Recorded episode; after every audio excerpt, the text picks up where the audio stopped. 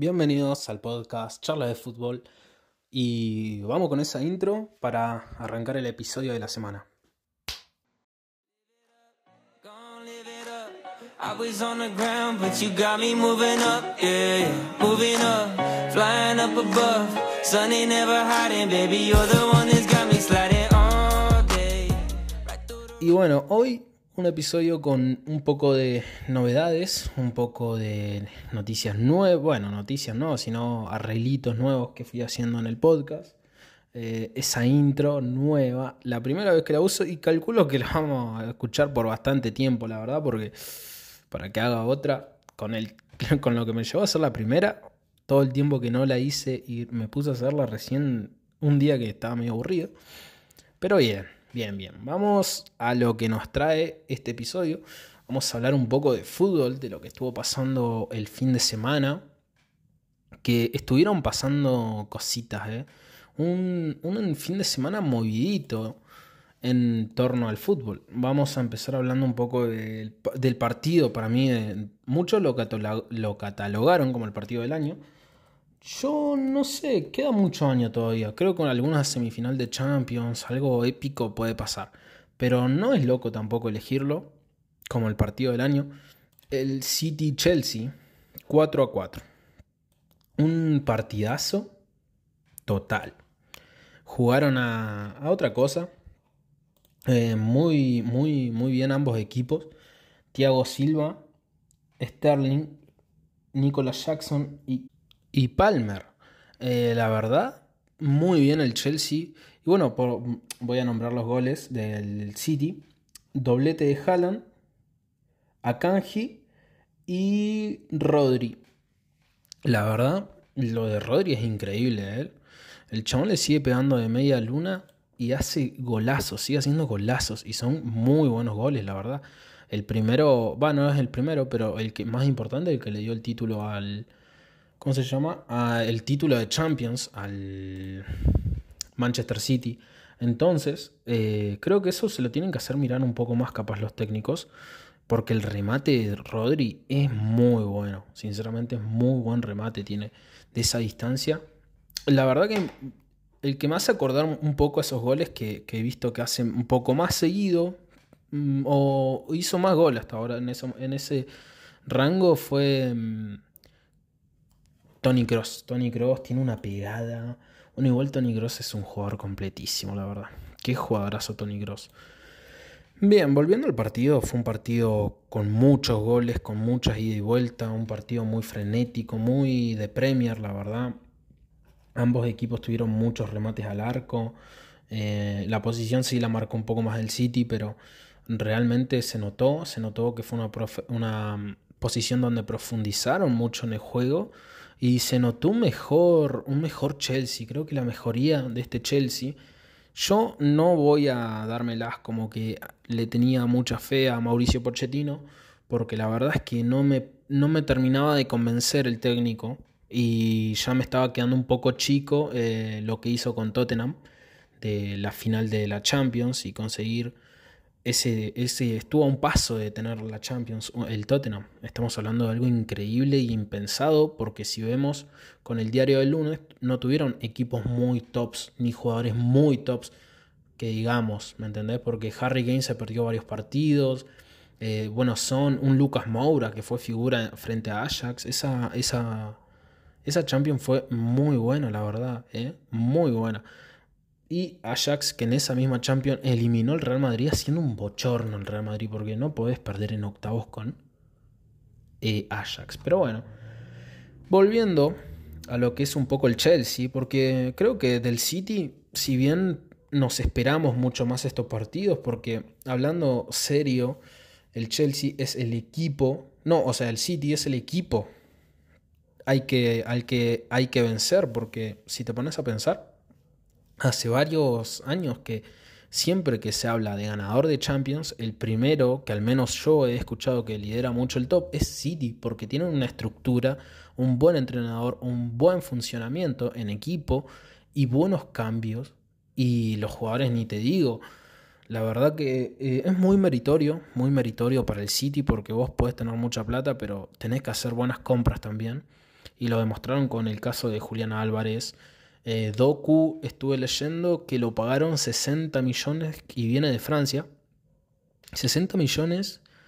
Hoy en día Doku parecía caro, en ese momento era caro, ¿no? Porque, eh, bueno, a Palmer lo vendieron por 40 también. Al Chelsea me parece. Sí, sí, bueno, al Chelsea. Ahora se me vino con otro jugador, pero no, no, era Palmer. Lo pagaron, lo vendieron por 40 palos. Y muy bien, muy bien, porque Doku, Doku es un jugador, ¿cómo decirlo? Es como que mm, te da algo que el City no tenía, que era desborde. El desborde que puede hacer Doku, que hace un extremo natural, como Doku, es algo que no tenía el City. Entonces me pareció una compra acertada, no en su momento, porque sinceramente yo no sigo el mercado de pases del, del City, porque no, no me interesa siendo sincero, no me interesa que compra o que deja de comprar, a menos que sean argentinos. Ahí sí que me, me, entro a interesar un poco más y busco, pero si no, la verdad que no, no me interesan mucho los mercados. Además, Doku no era un jugador que vos decías viene siendo figura, era un jugador que estuve, lo que leí era que se lesionaba un poco bastante, pero lo están recuperando y creo que si lo terminan de recuperar tienen a un jugadorazo. Doku tiene una pinta, físicamente se ve que es un distinto, porque se nota. Pero bien, creo que el Chelsea, volviendo al Chelsea, creo que está haciendo una gran temporada. Aunque falta mucho, recién empezó. Creo que el desafío que tiene Pochettino no es fácil. No es fácil porque dirigir a Chelsea no es para nada sencillo. Y aún así lo está haciendo bien. Lo está haciendo bien. Tiene un gran trabajo en Chelsea. Vamos a ver cómo se termina dando su pase por Chelsea. Y la verdad que Chelsea hay algo que le pasó en principio de temporada, que se lesionaron varias de las que iban a ser sus nuevas figuras. Y eso, quieras o no, te delata, o sea, te hace empeorar el equipo. Creo que la lesión que yo más me lamenté fue la de el que el chico que venía de, ¿cómo se llama esto? De la liga mm, alemana era un jugadorazo, un fichajazo y tenía, venía teniendo muy buenos números. Entonces, fue una pena que se haya lesionado en Kunku en el principio de la temporada. Aún así salieron bien, se les notó que algunos partidos estaban medio de capa caída, pero aún así creo que si se le da tiempo puede ser que hagan las cosas muy bien eh, Mauricio Pochettino en Chelsea. Así que nada, Creo que ese fue el partido de la fecha en la Premier. La Premier, yo miro Premier, pero sinceramente este fin de miré ese partido y muy poco del restante. No, no vi mucho en general. El partido que sí vi y que me interesa hablar un poco más en profundidad es el de Barcelona. Barcelona a la vez. Que vos decís, Barcelona lo ganó, porque lo ganó, lo dio vuelta, dos goles de Lewandowski. Y hizo un buen partido en general. Lo que pasa es que Barcelona está muy raro el Barça. Y la verdad que a mí, si fuera del Barcelona, sí que me preocuparía. no te voy a mentir que un poco quería que pierdan, porque dejarse puntos en este momento de la liga es muy importante. Y Barcelona no se los está dejando. Sí se dejó, bueno, perdió contra el Madrid, pero Creo que si el Barça se empieza a dejar un poco más de puntos, ya te estoy hablando de 6 puntos en estos momentos de la temporada, creo que el Madrid lo podría aprovechar y podría ser determinante. Ahora bien, este Barça, aunque muchos partidos como el del Alavés lo pueden haber perdido, no lo hicieron, lo ganaron y son puntos que sinceramente valen una liga, porque estos puntos es más fácil perderlos en este caso, hablando de este partido, que ganarlos. Bien, Partido con polémicas, la mano que no le dio Lewandowski a la Yamal, la mala defensa del Barcelona en el primer tiempo, señores, no se puede comprender. Yo me ponía a ver el partido y dije, bueno, vamos a ver qué pasa acá, porque la verdad quiero que gane el Alavés. La mala defensa que me encontré en el primer tiempo con el Barcelona, yo no lo podía entender, me pareció que, no sé, no eran jugadores profesionales. Eh, está jugando de central y se dejó una pelota contra Samu, que de Samu vamos a hablar porque el delantero del Alavés es malo, eh. Mirá que no me gusta, no soy de caer tanto en los jugadores, pero el chabón tuvo, hizo un gol, está bien, pero tuvo dos mano a mano en el primer tiempo clarísimo solo contra el arquero y el chabón la mandó el carajo la pelota. Yo, me, yo, yo miraba el partido y decía, ¿cómo te erras esto siendo el delantero? Si vos sos el extremo, vos sos el mediapunta, el volante, el lateral, y te erras un mano a mano así, está bien, es para hacértelo mirar, para recriminarte y decir, che, ¿qué pasó acá?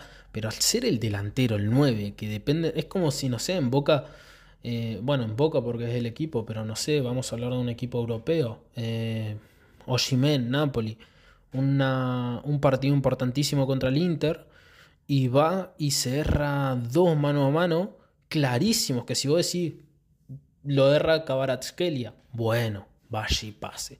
Ahora, lo erra el 9, el que tiene todas las de hacer, o sea, que tiene que meterlas todas, y va y lo erra. Yo, cuando, er, cuando un equipo, como con todo el respeto para la vez tan chico, erra estos goles en un partido tan importante como el Barcelona, y lamentablemente lo terminas perdiendo el partido.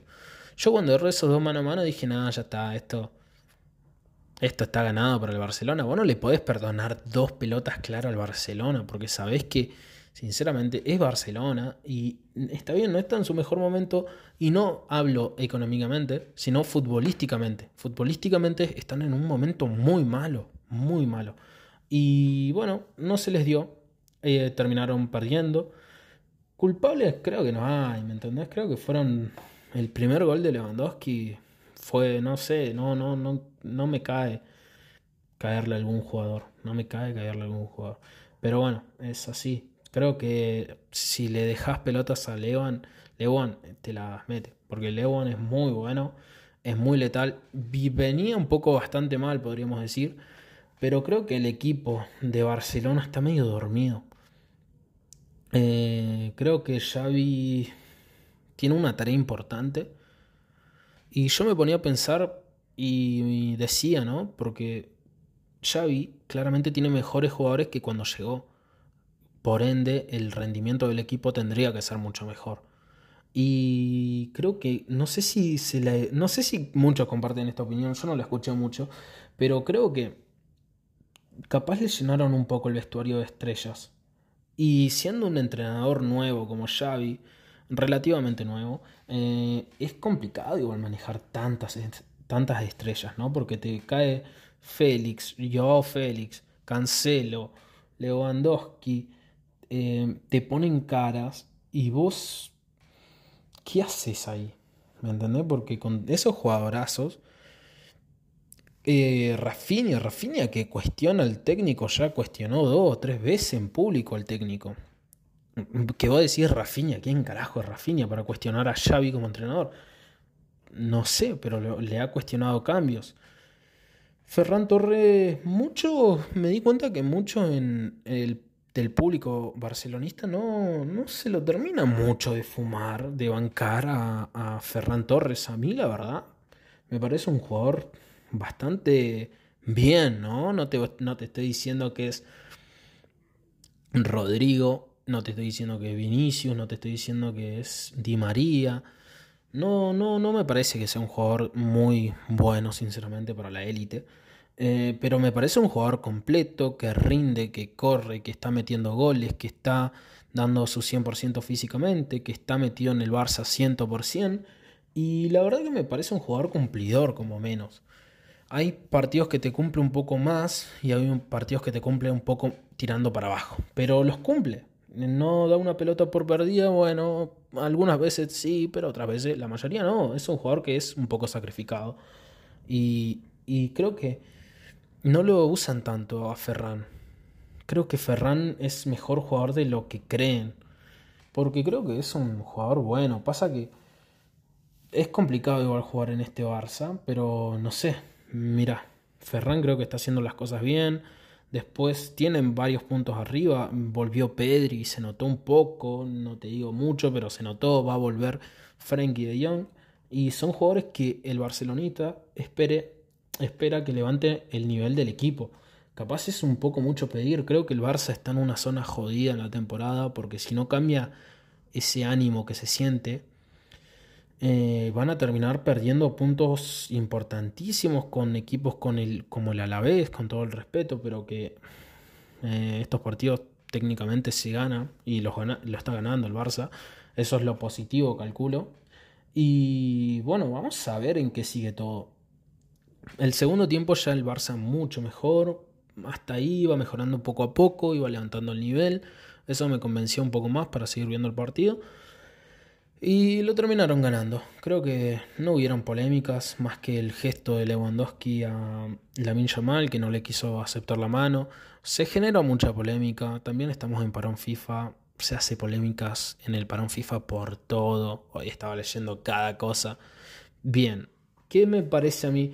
Estaba hablando con algunos amigos y yo, mi opinión, sinceramente, es que, si mira, a ver, por un lado, yo no avalo lo que hizo Lewandowski porque es un pibe de 16 años, anda, ubicate. Primero ubicate, porque supuestamente sos el líder y tenés que estar acompañando a esos jugadores, no metiéndole presión, no gritándole, regañándolos, como si no sé. Pero por otro lado, eh, voy a ser un poco abogado del diablo en este caso, y voy a decir que está bien, sos un pibe de 16 años, está jugando en la primera del Barça, te tienen que acompañar un poco más, pero también por otro lado, estás en la primera del Barça, estás jugando un partido por puntos, el partido no estaba ganado, ni mucho menos en ese momento. Es entendible. La, culpa en ese caso la tendría Xavi, porque es él el que lo pone. No Lewandowski que se enoja porque no le da un pase que tenía que ser gol, ¿me entendés? Está un poco de más, eso es obvio, pero siendo un poco abogado del diablo, creo que también no se le puede caer por todo a Lewan. En este caso, mira que yo no soy de defenderlo mucho, ¿eh? Pero bueno, ahora vamos a pasar a... Creo que va a ser el último tema que voy a tocar. Porque esta semana, ya le digo, no pasó mucho de fútbol, no, no, no hubo muchos partidazos. Y es el Valencia-Real Madrid. Real Madrid 5 goles, Valencia 1. Doblete de Rodri, doblete de Vini y gol de Dani Carvajal. Creo que fue un buen partido. Estuvo bueno. Creo que son importantes estos goles para más que nada Rodrigo y Vinicius que necesitan encontrar ese lado un poco más ganador más goleador, perdón, y también que son jugadores que no arrancaron bien la temporada y necesitan cifras, necesitan goles, porque si bien de, Vinicius estamos hablando de un jugador top mundial, en Real Madrid la realidad es que no empezó muy bien. O sea, haciendo lo que hace Vinicius, siempre lo, lo, hace bien, no, no bajó el nivel en ese sentido, sino que no empezó bien haciendo goles, que es como se lo espera esta temporada. Eh, la temporada pasada creo que promedió, fue no sé cuántos goles promedió, pero estaba leyendo una estadística que era un 15-15, 15 asistencias, 15 goles, que si creo que lo mantiene va a ser lo ideal, va a ser lo ideal, porque va a ser importantísimo, pero se le va a pedir mucho más goles, igual que a Rodrigo. Rodrigo también tiene que marcar mucho más, él lo sabe, eso es lo positivo. Y que hay que darle tiempo, no hay que bardear ni hay que estar encima de estos jugadores, porque a base de goles van ganando confianza y el próximo partido van a seguir jugando mejor. Rodrigo fue el que peor empezó. Peor empezó y vamos a ver, ojalá levante, yo quiero que levante este partido y ya se perdió el anterior igual Bellingham, Bellingham y la verdad que se lo espera, se lo espera. Yo tengo ganas ya de mirar. Pero bueno, Bellingham, no, no, vamos a ver, vamos a ver en qué queda todo lo de Bellingham. La lesión en el hombro, vamos a ver cuánto tiempo le va a llevar, no parece que sea mucho. Fue a Inglaterra, viajó y lo trajeron de vuelta porque confirmaron que no podía jugar. Así que nada, Creo que Bellingham va a ser importantísimo en este equipo, como lo viene siendo, sinceramente. Igual de importante. Eh, aunque hizo muchísimos más goles, calculo que va a bajar, va a bajar un poco su promedio de goles en, el pasar de los partidos. Pero bueno, creo que ahora lo más interesante que vamos a tener en este nuevo fin de semana es que ya arrancan las eliminatorias. Y las eliminatorias, la selección, eh, ya va a ser otra cosa. Ya está Hendrik convocado para Brasil. Y vamos a ver qué hace Hendrik ¿no? con Brasil. Vuelve el mejor equipo, la mejor selección del mundo, que en este caso es Argentina.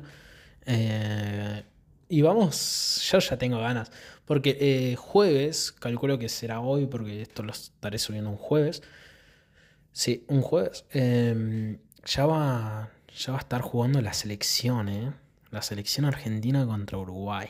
Va a ser un partidazo. A ver, hoy estuve viendo, hoy sabes que me puse a ver muchísimos videos de Ugarte porque escuchaba muchas opiniones de uruguayos y decíamos, che, Ugarte me suena que bueno. Me puse a buscarlo, había visto un par de jugadas y la verdad, qué jugadorazo Ugarte. Tiene muchas cositas que te, adelantan muchas líneas muy rápido. Eso es muy bueno para hacer un pivot.